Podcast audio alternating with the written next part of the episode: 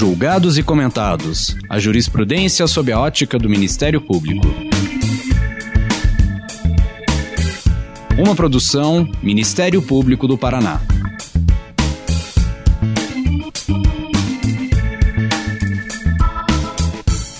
Olá, estamos começando mais um episódio do Julgados e Comentados. Eu sou Eduardo Cambi e hoje abordaremos sobre o tema da discriminação indireta. Para tanto, contamos com a participação de Wallace Corbo, professor de Direito da Fundação Getúlio Vargas do Rio de Janeiro. O tema da discriminação indireta, ainda pouco abordado na literatura jurídica nacional, se faz presente na jurisprudência do Supremo Tribunal Federal, em algumas ocasiões, envolvendo situações de discriminação de gênero referente a mulheres e homossexuais. Nesses casos, a discriminação indireta foi entendida como uma ação que, apesar de desprovida de intenção discriminatória, acaba por produzir efeitos desproporcionais a determinados grupos ou pessoas. A partir desse fundamento, surgem diversas questões, como quais são os principais elementos e características que compõem a ocorrência desta discriminação? Como estabelecer a manifestação de tais práticas discriminatórias quando estas se apresentam de maneira velada por meio de relações muitas vezes legitimadas social e juridicamente? Qual é o amparo jurídico presente na legislação brasileira para esse enquadramento jurídico? Estas e outras perguntas serão abordadas nesse episódio. Wallace, seja muito bem-vindo. Conte-nos um pouco sobre a sua trajetória profissional e acadêmica. Olá, Eduardo. Olá a todo mundo que nos, nos escuta hoje. Um prazer estar aqui conversar é, com todos vocês. É, Eduardo, o, a minha trajetória ela começa, ela continua, ela termina e recomeça, né? Porque todo término de trajetória acadêmica é um recomeço na Universidade do Estado do Rio de Janeiro, né? Foi lá em que eu me graduei, foi lá em que eu defendi o meu mestrado e a minha tese de doutorado. É, e hoje né, já afastado da Universidade do Estado do Rio de Janeiro, eu sou professor na Fundação Getúlio Vargas, professor de Direito Constitucional na Escola de Direito do Rio de Janeiro da Fundação Getúlio Vargas. E ao longo desses anos, né, em paralelo a uma atividade de advocacia privada e também de interesse social, eu tenho desenvolvido é, estudos voltados para o direito constitucional em sentido mais amplo. Né? Minha tese de doutorado ela se volta para um aspecto de teoria da Constituição sobre a formação do que eu chamo de identidade constitucional. Mas antes disso, ainda em 2015, eu defendi um trabalho que veio a se tornar um livro cuja segunda edição vai ser lançada ainda nesse ano. É um livro que felizmente esgotou, é, que é um trabalho sobre, que foi um trabalho sobre esse fenômeno da discriminação indireta, é, sobre o qual nós vamos conversar hoje. Foi um, um, uma pesquisa profunda e difícil de fazer à época, os referenciais teóricos eram quase integralmente estrangeiros, à exceção, é claro, do professor e desembargador Roger Halpe Rios, que já tinha escrito sobre o tema em 2008, é, mas salvo poucos né, artigos e livros, quase tudo que havia era estrangeiro, então foi um trabalho mesmo de pesquisa em jurisprudência, é, no direito comparado, no direito internacional dos direitos humanos, para tentar desenhar uma teoria que ainda era incipiente é, de como pensar esse fenômeno no caso brasileiro. Até, até 2015, 2017, quando sai o livro, havia é, um caso mais destacado no Supremo sobre a aplicação da teoria que envolvia o limite dos benefícios previdenciários é, para as mulheres grávidas, é, que se tratou do, do, caso paradigma no Supremo sobre a aplicação da teoria da discriminação indireta, mas ainda era um campo extremamente não desbravado, né? um campo extremamente desconhecido. E felizmente desde que eu publiquei esse, essa dissertação como livro em 2017 não felizmente nós descobrimos novos casos. É sempre ruim saber que existem casos de discriminação mas felizmente nós conseguimos lidar com esses casos como você comentou envolvendo discriminação de gênero discriminação religiosa discriminação por deficiência. É, e cada vez mais nós vamos encontrando mais formas né, pelas quais esses grupos vulneráveis vão sendo discriminados. Então, é um tema que realmente tem me, me, me chamado a atenção, ao qual eu tenho me dedicado nesses últimos anos. Para mim, de novo, eu repito, é um prazer que a gente possa conversar sobre isso é, no detalhe ao longo desses próximos minutos. Interessante mesmo, porque o Supremo vem numa crescente na aplicação do tema da discriminação indireta. É, algumas situações pontuais, né, como a ADI 4.424, sobre a interpretação da Lei Maria da Penha, a ADI 5543, sobre a inconstitucionalidade da portaria do Ministério da, da Saúde referente à doação de sangue por homens homossexuais, ainda a ADI 146, sobre os efeitos do teto de previdência em relação à licença gestante, como já foi salientado, e a DPF 291, sobre a presença do crime de pederastia no Código Militar. É, vejamos que, em todas essas ocasiões, o conceito de discriminação indireta foi aplicado como uma forma de designar que, mesmo perante a aparente neutralidade, determinados grupos ou pessoas eram afetados de forma discriminatória pelas referidas normas.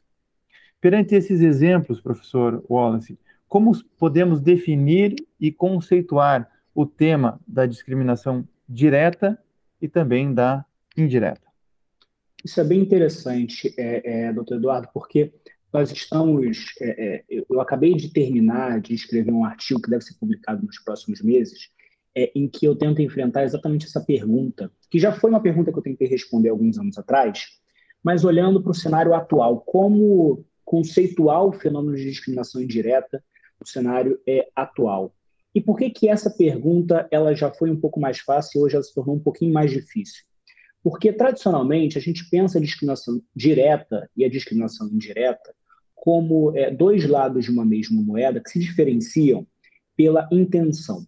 Né? A origem é, histórica do conceito de discriminação indireta está lá nos Estados Unidos, na teoria do disparate é, treatment, que seria a discriminação direta, e do disparate impact discrimination, que seria a discriminação indireta. A lógica que a Suprema Corte desenhou a partir de um caso trabalhista chamado Griggs versus é, Duke Power Company, é, era a seguinte lógica, né? a seguinte ideia que começa olhando para o princípio da igualdade, depois, por razões específicas dos Estados Unidos, é, deixa de se basear no, na, na, Constituição, né? no, no, direito constitucional americano. Mas a lógica inicial era a seguinte: o que, que se verificou ali nos anos 60 nos Estados Unidos? Que a teoria tradicional da discriminação discriminação pensada como uma negação de direitos contra grupos vulnerabilizados, a teoria tradicional pensava a discriminação como um ato intencional. Muito no paradigma da discriminação racial americana, né? dessa lógica de uma discriminação aberta, de uma discriminação formal, de uma discriminação posta de maneira muito clara e explícita. É, inicialmente, a Suprema Corte ela sempre reconheceu que o princípio da igualdade ele abarcava ou melhor, ele proibia essa forma de discriminação intencional, explícita, com base em um critério de classificação suspeito, um critério de classificação que a Constituição não permitiria ser usado, como é o caso, por exemplo, da raça. Por algumas razões contingentes dos Estados Unidos, uma mudança, inclusive na interpretação da Suprema Corte, é, a Suprema Corte vai restringir a leitura que ela tem sobre o direito antidiscriminatório, dizendo que o princípio da igualdade americano constitucional, ele só proibiria esse tipo de discriminação. Mas ele não proibiria outras formas de discriminação, digamos, não intencionais ou ditas indiretas. Então, os americanos vão começar a dizer que a cláusula constitucional da igualdade não proíbe outras formas de discriminação que não sejam intencionais. E isso associado à doutrina do state action dos Estados Unidos, que vai dizer que discriminação é só aquilo praticado, ou melhor, que o direito constitucional só se aplica nas relações entre os particulares e é, o Estado e não entre particulares. O que vai acontecer nos Estados Unidos é que eles vão desenhar, a partir dessa posição da Suprema Corte, um novo paradigma estatutário, né, infraconstitucional, lá o título 7 é, do, do, do, Código Americano tratando sobre direitos civis, é, para regular não só as hipóteses de discriminação intencional, expressa baseadas né, em raça ou em outros critérios proibidos, mas também aquelas hipóteses de discriminação não intencionais. a lógica de que muitas vezes a discriminação acontece sem que a pessoa queira. Ela muitas vezes acontece por um fenômeno que seria indireto, pela lógica de que às vezes eu adoto um critério para, por exemplo, contratar empregados que não tem nada a ver com raça, mas o resultado final, mesmo que eu não queira afastar pessoas negras daquela contratação, o resultado final é não contratar pessoas negras. Então, tradicionalmente, a distinção entre discriminação direta e indireta se dá com base na intenção. A disparate treatment, que seria a discriminação direta, é aquela discriminação intencional, e a disparate impact, que é a discriminação indireta, a discriminação por impacto desproporcional, se daria nas hipóteses de discriminação não intencional. Por que, que eu digo que hoje essa distinção ela é menos simples ou menos evidente? Porque quando a gente olha para o paradigma mais contemporâneo, para um paradigma atual do direito discriminatório, a partir do que aconteceu no mundo depois que os Estados Unidos deram esse pontapé inicial, no Canadá, na União Europeia, na América Latina, nas Américas e no próprio Brasil, a gente vai vendo cada vez mais uma preocupação reduzida com o problema da intencionalidade discriminatória, uma preocupação cada vez maior com o problema dos efeitos discriminatórios. Então, já em 2017, eu dizia, olhando para a Convenção sobre Direitos de Pessoas com Deficiência, que nós podemos ter duas classificações diferentes de discriminação. A discriminação por intencionalidade, em que eu tenho a discriminação intencional ou não intencional, e a discriminação de acordo com a adoção ou não de critérios suspeitos. Então, a partir de um paradigma do direito canadense, do direito comunitário europeu e, da, e agora né, do direito do Sistema Interamericano de Direitos Humanos, a gente pode pensar a discriminação direta e indireta não a partir da existência ou não de uma vontade de discriminar, mas a partir da existência ou não de um vínculo direto entre o critério empregado para uma norma ou prática para gerar um determinado resultado e o resultado em si. O que eu quero dizer aqui? Eu quero dizer que uma norma pode discriminar de duas formas. Se eu prevejo na minha política de contratação que eu não contratarei pessoas negras ou que eu só contratarei pessoas brancas, é evidente que existe um vínculo de necessariedade entre esse critério racial, que é proibido pela Constituição, pelo menos é proibido para gerar uma desvantagem, e o resultado discriminatório. Toda discriminação é uma discriminação por efeito. Não existe discriminação sem efeito discriminatório. Então, a diferença é que, num caso, o efeito é necessário, e num outro caso, o efeito não, não é decorrente de um vínculo direto entre o critério utilizado e o resultado discriminatório. Vamos supor que eu quero contratar empregados para minha empresa e eu coloco lá como requisito falar inglês fluente. Não existe um vínculo de necessariedade entre falar inglês fluente e pertencer a uma pessoa de raça negra ou de raça branca. Pessoas negras, se aprenderem inglês, elas vão falar inglês, podem falar inglês fluente, tanto quanto pessoas brancas que aprendam inglês e que se dediquem àquele estudo. Mas por razões externas ao critério, por razões que se somam ao critério, indiretamente, eu exigir o inglês fluente para uma contratação gera uma discriminação racial em geral, em regra. Em regra, isso vai significar que aquele é, empregador tende a contratar menos pessoas negras do que pessoas brancas por uma série de razões, por razões estruturais de educação, por razões, é, às vezes até mentais, né? às vezes pessoas negras e brancas leem de maneira diferente o que significa inglês fluente, o que gera mais medo em algumas, menos medo em algumas. Mas em 2017, essa distinção era uma grande proposta, baseada na Convenção sobre Direitos das Pessoas com Deficiência. Com a promulgação da Convenção Interamericana contra o Racismo, que aconteceu nesse ano, essa distinção parece ser, de fato, a mais adequada ao nosso sistema constitucional. A gente sabe que a Convenção tem hierarquia constitucional, que foi aprovada na forma do artigo 5 parágrafo 3 da Constituição. E se a gente vai olhar lá, ainda no, no artigo 1 item 2 é, da, da Convenção, a gente vai encontrar que a discriminação racial indireta é aquela que ocorre, portanto, a gente está falando de discriminação racial, mas poderia ser qualquer outra. Né? O conceito aqui é discriminação indireta. É aquela que ocorre em qualquer esfera da vida pública ou privada, quando um dispositivo, prática ou critério aparentemente neutro pode acarretar uma desvantagem particular para pessoas pertencentes a um grupo. Percebam que a ideia de intencionalidade não está mais presente. o que a convenção quer saber não é o que a pessoa estava pensando. E por que ela não quer saber o que a pessoa estava pensando? Porque, em primeiro lugar, é muito difícil saber o que uma pessoa pensa. Provar a intencionalidade de uma conduta discriminatória é difícil em termos práticos, em termos de dilação probatória. Como que eu comprovo o dolo direto, indireto, ou mesmo a culpa consciente? É difícil comprovar. Em segundo lugar, o, o direito antidiscriminatório ele se importa muito pouco, tem uma relevância assim muito pequena, eu vou tratar dela depois, mas ele se importa muito pouco com a intencionalidade. A preocupação do direito antidiscriminatório é saber se um grupo vulnerabilizado está posicionado ou não em uma situação de negação de direitos. Se isso aconteceu por vontade de alguém ou sem a vontade de alguém, isso importa menos. Isso pode importar para a responsabilidade civil, para responsabilidade criminal, eventualmente, para uma responsabilidade administrativa daquele agente que tenha adotado o dispositivo, a prática, o critério. Ótimo, então vamos é, aplicar sanções. Para aplicar sanções, vamos olhar para a intencionalidade. Mas, para fins de reparar, de consertar, de exigir uma ação antidiscriminatória, a intencionalidade não importa. Então, hoje, quando a gente olha, depois desses mais de 40, 60 anos de avanço do direito antidiscriminatório para os conceitos de discriminação direta e discriminação indireta, o que nos resta aqui? O que é importante a gente saber?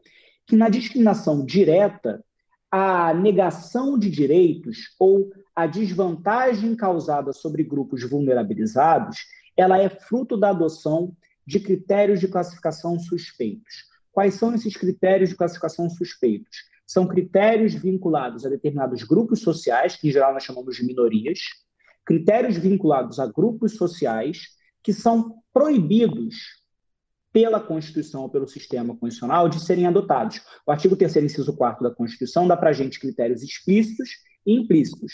Né? Explícitos tem lá o sexo, a raça, a cor, a etnia, e alguns implícitos, por exemplo, a orientação sexual, pensando é, na jurisprudência do Supremo, a identidade de gênero, se a gente não pensar sexo e gênero como a mesma coisa, então a identidade de gênero como um outro critério, deficiência e outros critérios que nós possamos verificar que estão vinculados a grupos sociais vulnerabilizados.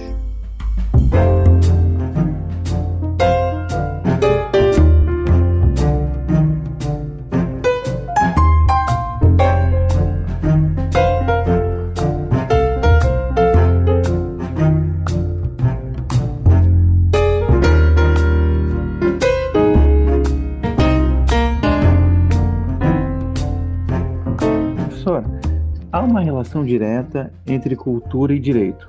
Né? Uhum. Veja, vamos pegar o caso das mulheres. Né? Por muitos anos, até o Supremo declarar inconstitucional a tese da legítima defesa da honra, essa tese foi utilizada é, no plenário do Tribunal do Júri. Né? Então, minha pergunta é nesse sentido: o direito é um subsistema da sociedade, segundo Luhmann, por exemplo, é um produto da sociedade.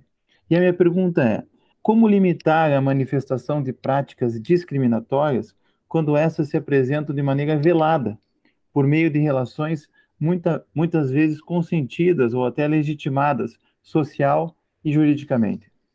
Perfeito. É aí que tá, está a importância desse segundo conceito, que é a discriminação indireta. Porque a discriminação indireta ela pode acontecer por várias razões mas ela sempre vai acontecer a partir de um critério aparentemente neutro em relação à raça, ou em relação a gênero, ou em relação ao que quer que seja. Quer dizer, nós presumimos uma neutralidade que o direito não tem, porque a vida social não é neutra, né? nós formamos todas as nossas ideias, julgamentos, perspectivas a partir de um mundo que já está posto, de uma cultura que já está posta, das relações sociais que já estão postas. Então, o que, que a discriminação indireta vai falar para a gente? Olha, ela vai dizer o seguinte: não importa, não importa para o direito antidiscriminatório se você não está de maneira expressa adotando alguma forma de classificar pessoas que não tenha nada a ver com raça ou com gênero. Eu vou olhar para o resultado. Eu olho para o resultado. Se no resultado eu percebo que você, na pior ou na melhor das intenções, excluiu mulheres, no resultado excluiu pessoas negras, no resultado, excluiu pessoas com deficiência, ou pelo menos colocou elas numa posição de desvantagem, eu tenho uma situação de discriminação. porque algo no seu procedimento pode ser um critério que você usou para contratar pessoas, pode ser o inglês fluente, pode ser a arquitetura do ambiente que você existe. Talvez o seu ambiente não tenha rampas, tenha só escadas, e o simples fato de seu ambiente ter escadas e não ter nenhum mecanismo de acessibilidade discrimina pessoas com deficiência de locomoção.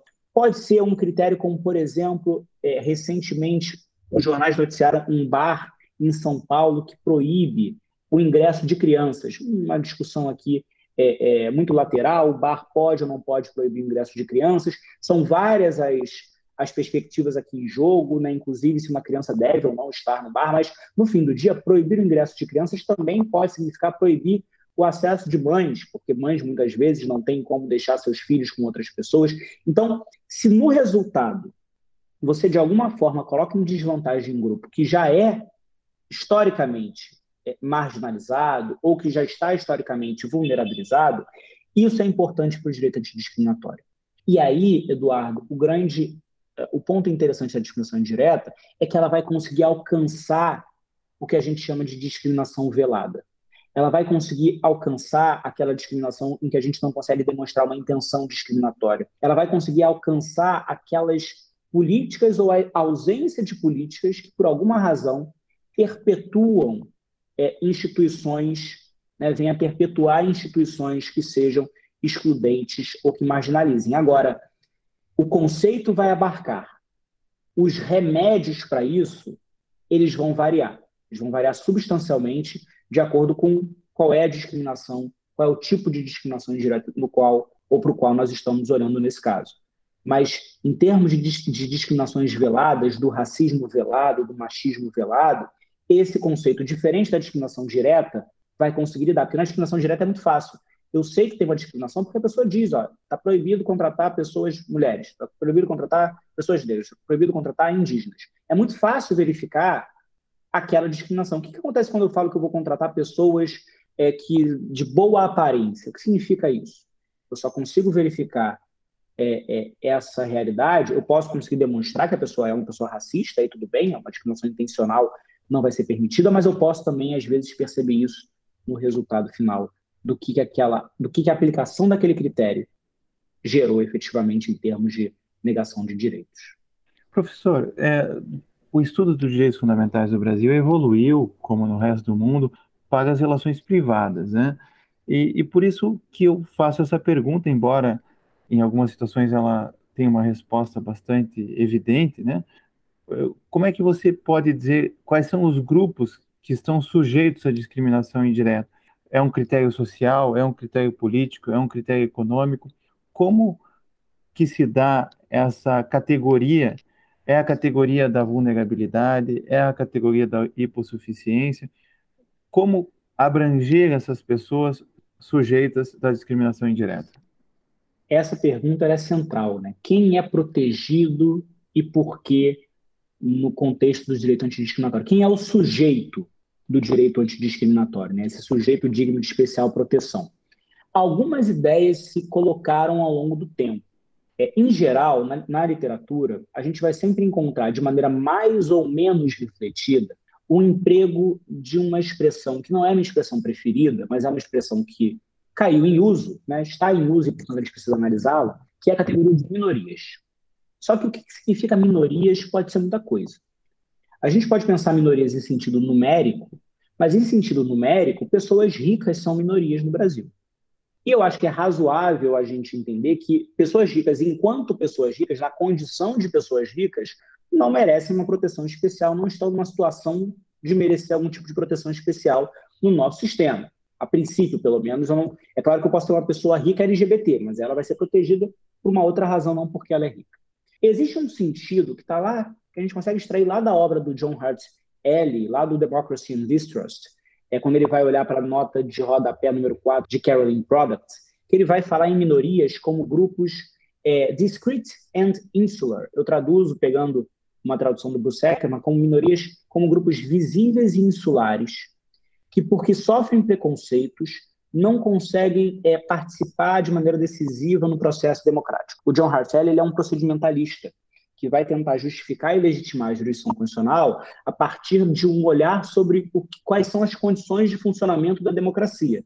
Quando que a jurisdição constitucional tem que entrar? Quando é para proteger aquelas pessoas que, mesmo que tudo funcione muito bem na democracia, elas vão estar sempre sujeitas a preconceitos e nunca vão conseguir se tornar maiorias. Então, minorias nesse sentido, digamos, procedimental, são aqueles grupos que seriam os eternos perdedores do jogo democrático, porque sobre eles repousam preconceitos.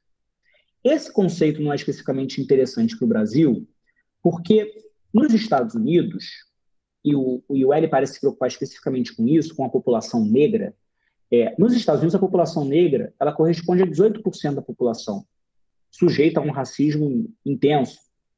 No Brasil, a população negra autodeclarada hoje já supera os 54%. Então, como que a gente explica que a população negra no Brasil continue sendo uma eterna perdedora do jogo democrático se ela é uma maioria numérica? Aí que nós precisamos caminhar para um outro sentido de quem são os protegidos, ou quem são os sujeitos do direito, do direito da antidiscriminação, para olhar não para número, não para os números, mas para a posição social, para o status que essas pessoas ocupam. Assim como na África do Sul, a maioria negra pôde, ao longo de dezenas de anos, inclusive hoje, está situado em posição de vulnerabilidade, no Brasil também, por uma série de razões institucionais não expressas, de discriminações não diretas, pessoas negras no Brasil, e também nós podemos pensar em outros grupos majoritários, né? mulheres, por exemplo, estão sujeitas a é, uma, uma condição de desigualdade e de discriminação. Então, a vulnerabilidade, Eduardo, parece ser o, o ponto-chave né, o critério-chave para definir quem é protegido e quem não é. E quando a gente vai para o nosso texto constitucional, ele parece se adequar a essa ideia de vulnerabilidade. Por quê? Porque o artigo 3 ele não fala, ele não parece falar à toa no, no, no inciso 4 ele não fala, ele não menciona à toa a ideia de que os preconceitos e as discriminações proibidas são aqueles de origem, raça, sexo, cor, idade e quaisquer outras a gente consegue pensar com tranquilidade grupos vulnerabilizados em razão da sua origem, tanto nacional quanto estrangeira. A gente pode pensar no caso do rapaz que foi morto, é do rapaz estrangeiro negro que foi morto recentemente aqui no Brasil. Origem, raça, a gente pode pensar em grupos raciais que são vulnerabilizados, sexo, se a gente pensar em homem e mulher, e em minorias de gênero, né, como pessoas transexuais, transgêneros e travestis, cor, de novo, né, fazendo um paralelo com raça, idade, os idosos e os jovens, né, a criança e o adolescente, e quaisquer outras formas de discriminação. Até aí, alguém poderia dizer, não, mas a Constituição americana também proíbe a distinção por raça, mas nos Estados Unidos, o Estado não pode classificar nem negativamente nem positivamente pessoas negras e pessoas brancas, que é a discussão sobre cotas em instituições de ensino público que hoje nos Estados Unidos são proibidas. O Estado não pode considerar o critério raça porque a Constituição americana seria é, daltônica, né? seria cega em relação à cor, seria colorblind. Harvard pode porque é uma instituição, instituição privada mas outras não poderiam. Onde, Wallace, você está pegando, de onde você está encontrando esse critério de que a vulnerabilidade é o que importa, de que são grupos vulneráveis que importam? Bem, logo depois de proibir essas formas de discriminação, a Constituição adota uma série de medidas protetivas de alguns grupos. E esses grupos são facilmente verificados. Existe uma proteção especial no trabalho à mulher. Existe uma proteção especial às pessoas negras com a criminalização do racismo. Existe uma proteção genérica, né, a punição genérica a toda forma de discriminação lá no inciso 41 da Constituição. E quando a gente olha para o nosso bloco de constitucionalidade, isso fica mais claro. Porque o que, que o nosso bloco de constitucionalidade protege de maneira expressa? Protege a pessoa com deficiência, na Convenção sobre Direitos sobre Pessoas com Deficiência, protege minorias, ou melhor, grupos raciais vulnerabilizados na Convenção Interamericana contra o Racismo.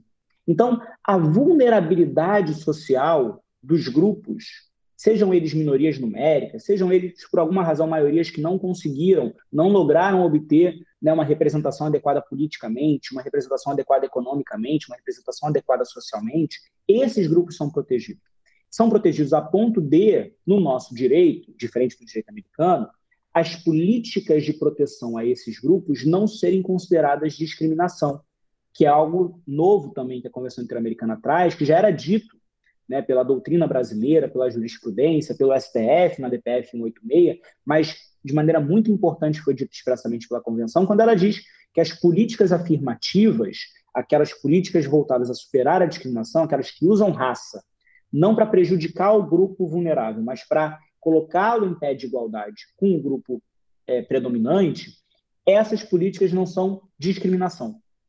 Não existe discriminação. Antigamente se fazia essa distinção: a discriminação positiva, aquela que melhora a situação de um grupo, e a discriminação negativa, aquela que piora a situação do grupo. Com a convenção, essa distinção não faz mais sentido. Discriminação positiva deixa de existir, existem políticas afirmativas, existem medidas afirmativas, que é o remédio, para a doença, que é a discriminação sempre negativa, sempre colocando em desvantagem algum tipo de grupo vulnerável.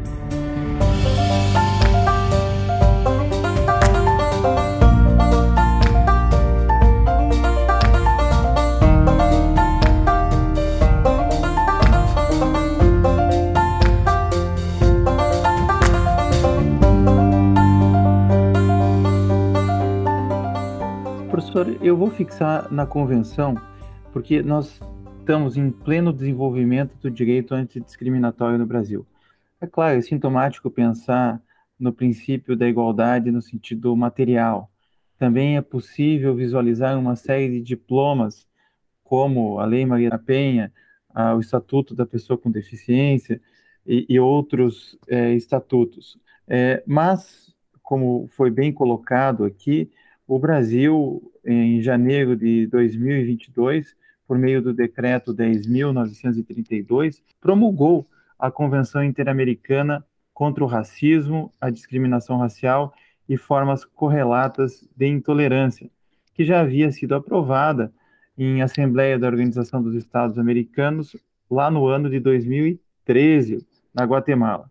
E o Brasil foi além e recepcionou este, esta convenção nos termos do artigo 5 parágrafo 3 da Constituição Federal, dando status constitucional a esse é, diploma. Em que medida é, a luta contra a discriminação direta ou indireta, a promoção dos direitos humanos é, e o próprio direito antidiscriminatório pode ser construído somando aquilo que nós já tínhamos de diplomas com esse que agora adquire status constitucional.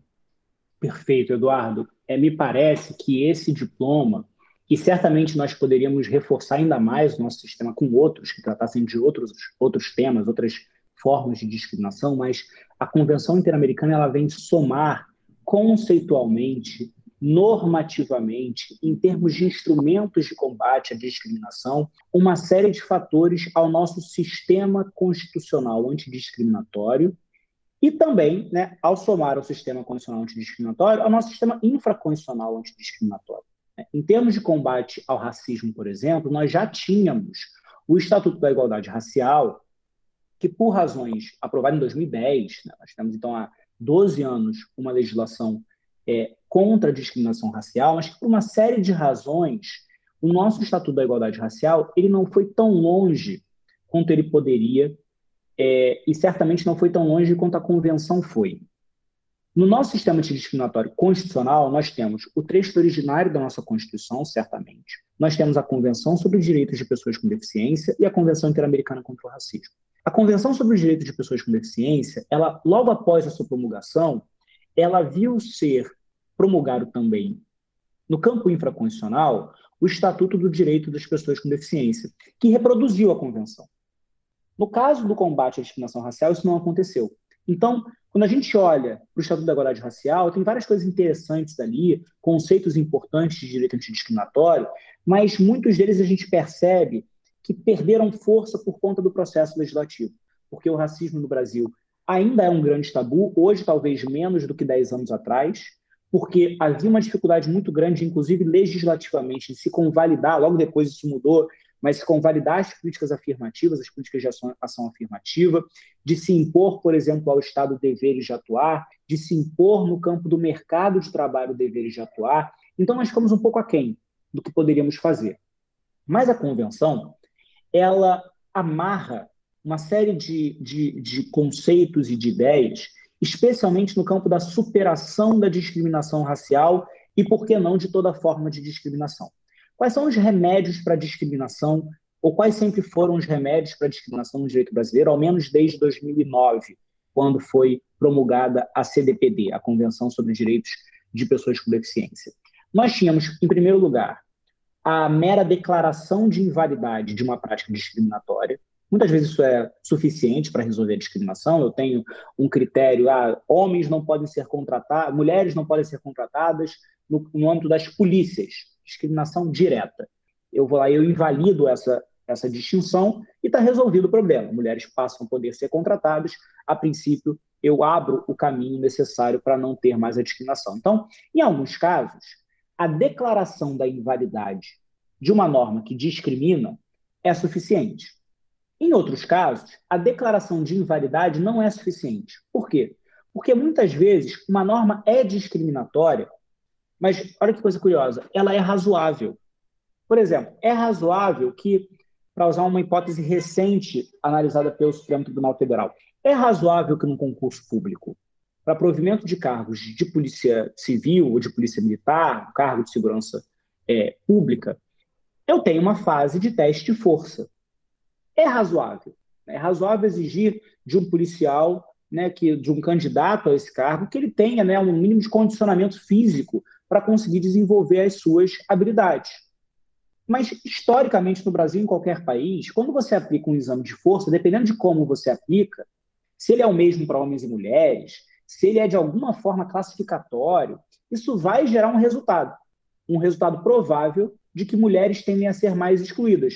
Uma razão é, é, biológica, né, que mulheres tendem a ser mais menos resistentes, ter menos força, mulheres adultas tendem a ter menos forças do que homens adultos. É, é então, não dá para exigir dos dois, por exemplo, que façam 10 é, barras ou qualquer que seja flexões ou qualquer que seja o teste físico. Mas se eu invalidar a medida, eu não resolvo. Porque aí eu vou simplesmente não exigir teste de força para ninguém, eu vou ter um problema, porque tinha uma razoabilidade entre o que eu exigia e o cargo que vai ser desenvolvido. Como que eu resolvo isso? Eu resolvo isso por meio de um direito que foi desenvolvido especialmente a partir da experiência canadense, que é o direito da adaptação razoável. Se eu tenho um indivíduo ou um grupo que, por uma característica coletiva, né, por pertencer a um determinado grupo marginalizado ou em desigualdade ou em qualquer condição, que tiraria desse grupo direitos. Se eu tenho essa pessoa tentando participar de um processo cuja regra se aplica a todos, e eu verifico que o pertencimento ao grupo gera uma desvantagem, eu posso fazer pequenas adequações ao procedimento de forma a dar conta das especificidades desse grupo. Então, se eu tenho um candidato num concurso público que, é, por exemplo, seja religioso, cuja religião impõe a guarda sabática, né, que, cuja religião impõe que essa pessoa, por exemplo, não possa fazer nenhuma atividade, qualquer atividade entre as seis horas de sexta e as seis horas de sábado, mas eu tenho um concurso público ainda no sábado, talvez eu tenha dificuldade de, de exigir individualmente que esse concurso seja mudado para o domingo, porque domingo a maioria católica talvez não possa fazer esse concurso, mas eu posso, por exemplo, como acontece no Enem, como agora o Supremo já reconheceu que pode acontecer e deve acontecer nos concursos públicos em geral, eu crio um mecanismo pelo qual aquela pessoa, por exemplo, vai ingressar na sala no horário normal, mas ela vai poder realizar a prova depois do momento em que a religião dela permite que ela faça alguma coisa. Então, eu faço pequenos ajustes. Eu, talvez, um prédio histórico, eventualmente, não tenha alguma acessibilidade necessária a pessoas com deficiência, e por razões de tombamento isso não seja possível, ou por razões orçamentárias não seja possível, ok, ainda assim eu preciso acomodar uma pessoa com deficiência de alguma forma. Então eu preciso buscar mecanismos que não sejam excessivamente onerosos para adequar essa pessoa é, àquele ambiente, ou melhor, adequar o ambiente a essa pessoa. Esses dois mecanismos são os mecanismos mais tradicionais. O que a convenção trouxe para a gente foi uma resposta para o problema quando os dois são insuficientes. Como que eu resolvo o fato de o vestibular tradicional, aquele sem cotas, como que eu resolvo o fato de o vestibular gerar exclusão de pessoas negras? Eu crio uma prova diferente? É difícil, porque a lógica do vestibular é a lógica de existem poucas vagas, o ensino superior ele parte de critérios técnicos, de conhecimento, o que quer que seja. A forma mais republicana de selecionar é pelo vestibular. A resposta sempre foi, diante da impossibilidade de invalidar o vestibular, porque aí não tem solução para como que eu acesso à universidade.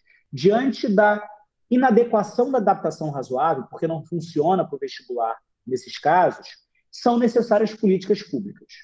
Mas nós sempre tratamos as políticas públicas como uma faculdade do Estado.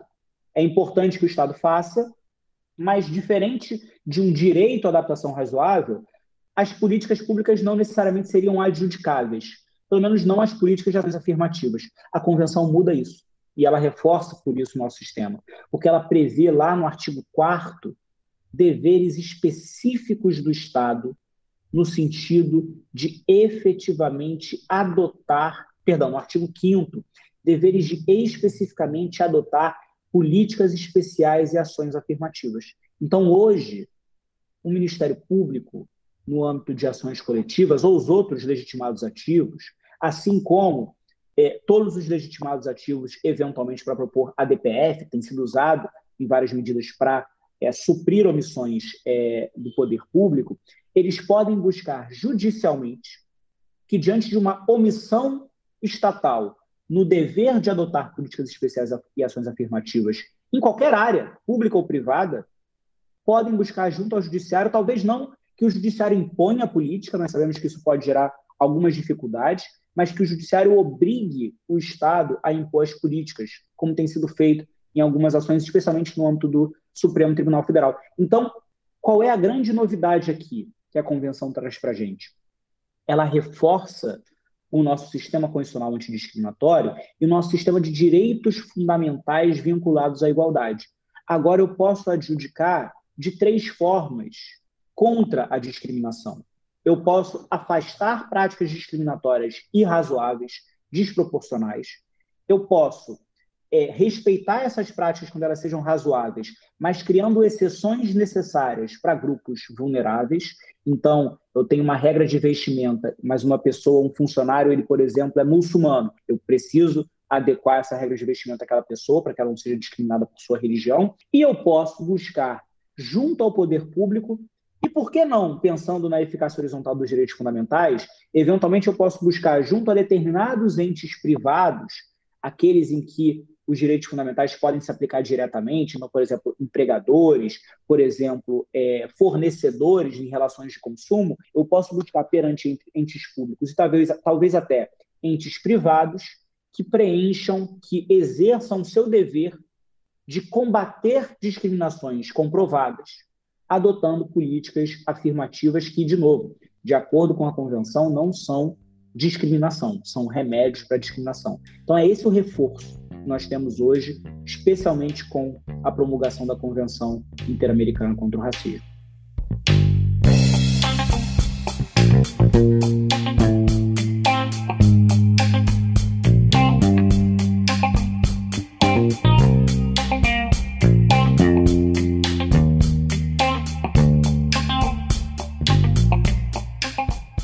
Muito interessante essa resposta, professor Wallace, porque não basta reconhecer que há discriminação, é preciso fazer algo positivamente para reverter aquela situação é, que viola o princípio da igualdade.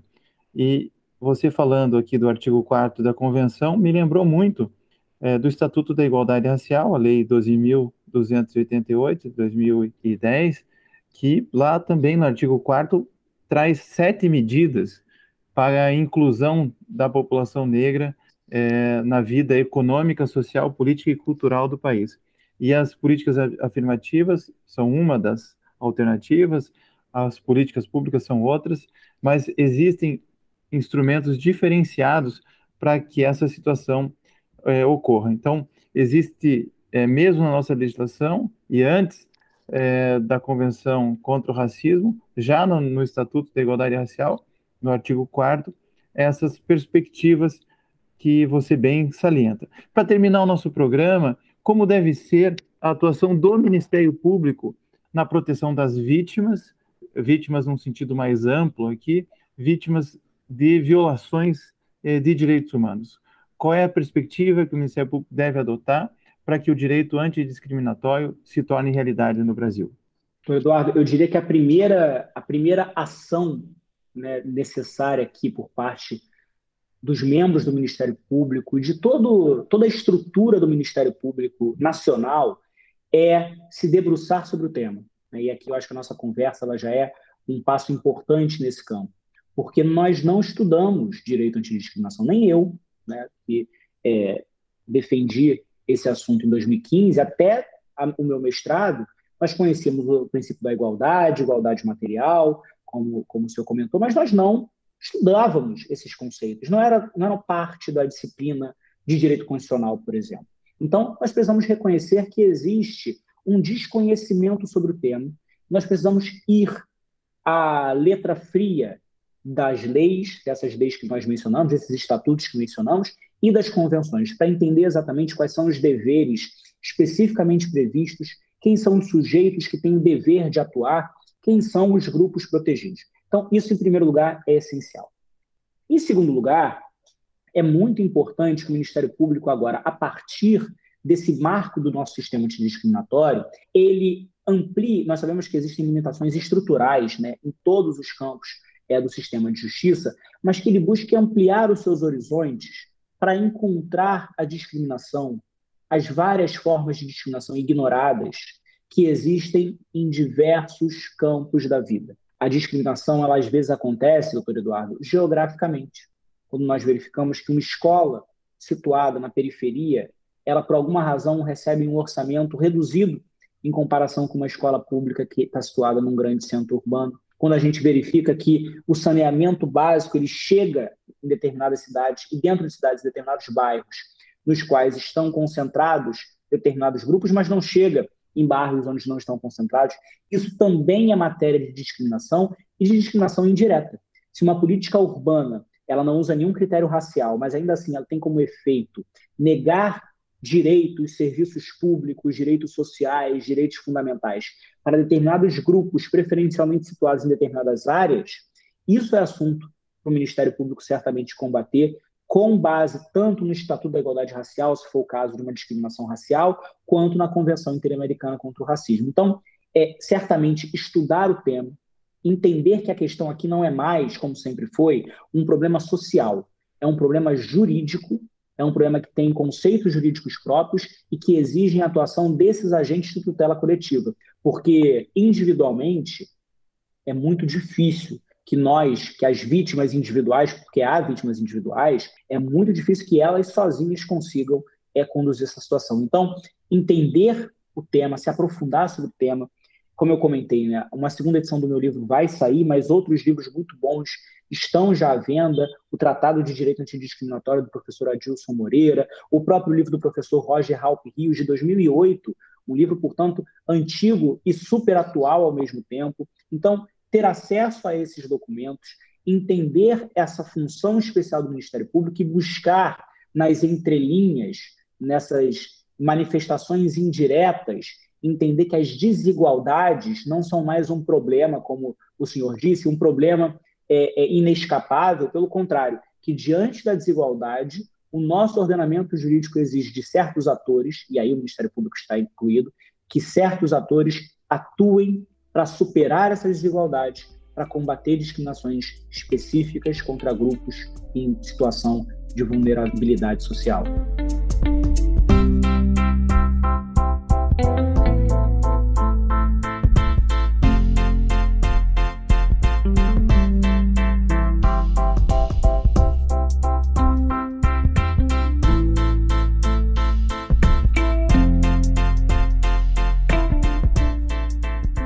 Wallace Corbo, eu quero agradecer a sua disponibilidade, os seus ensinamentos e a forma como você traz o direito antidiscriminatório, inclusive para fazer a ressignificação da própria atuação do Ministério Público. Obrigado por estar conosco.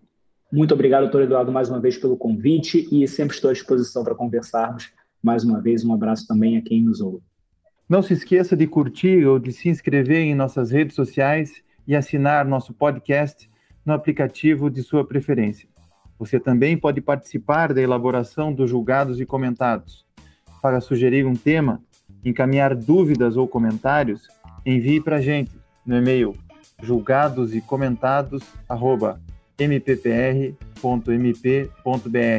ou pelas nossas redes sociais. Muito obrigado e até a próxima.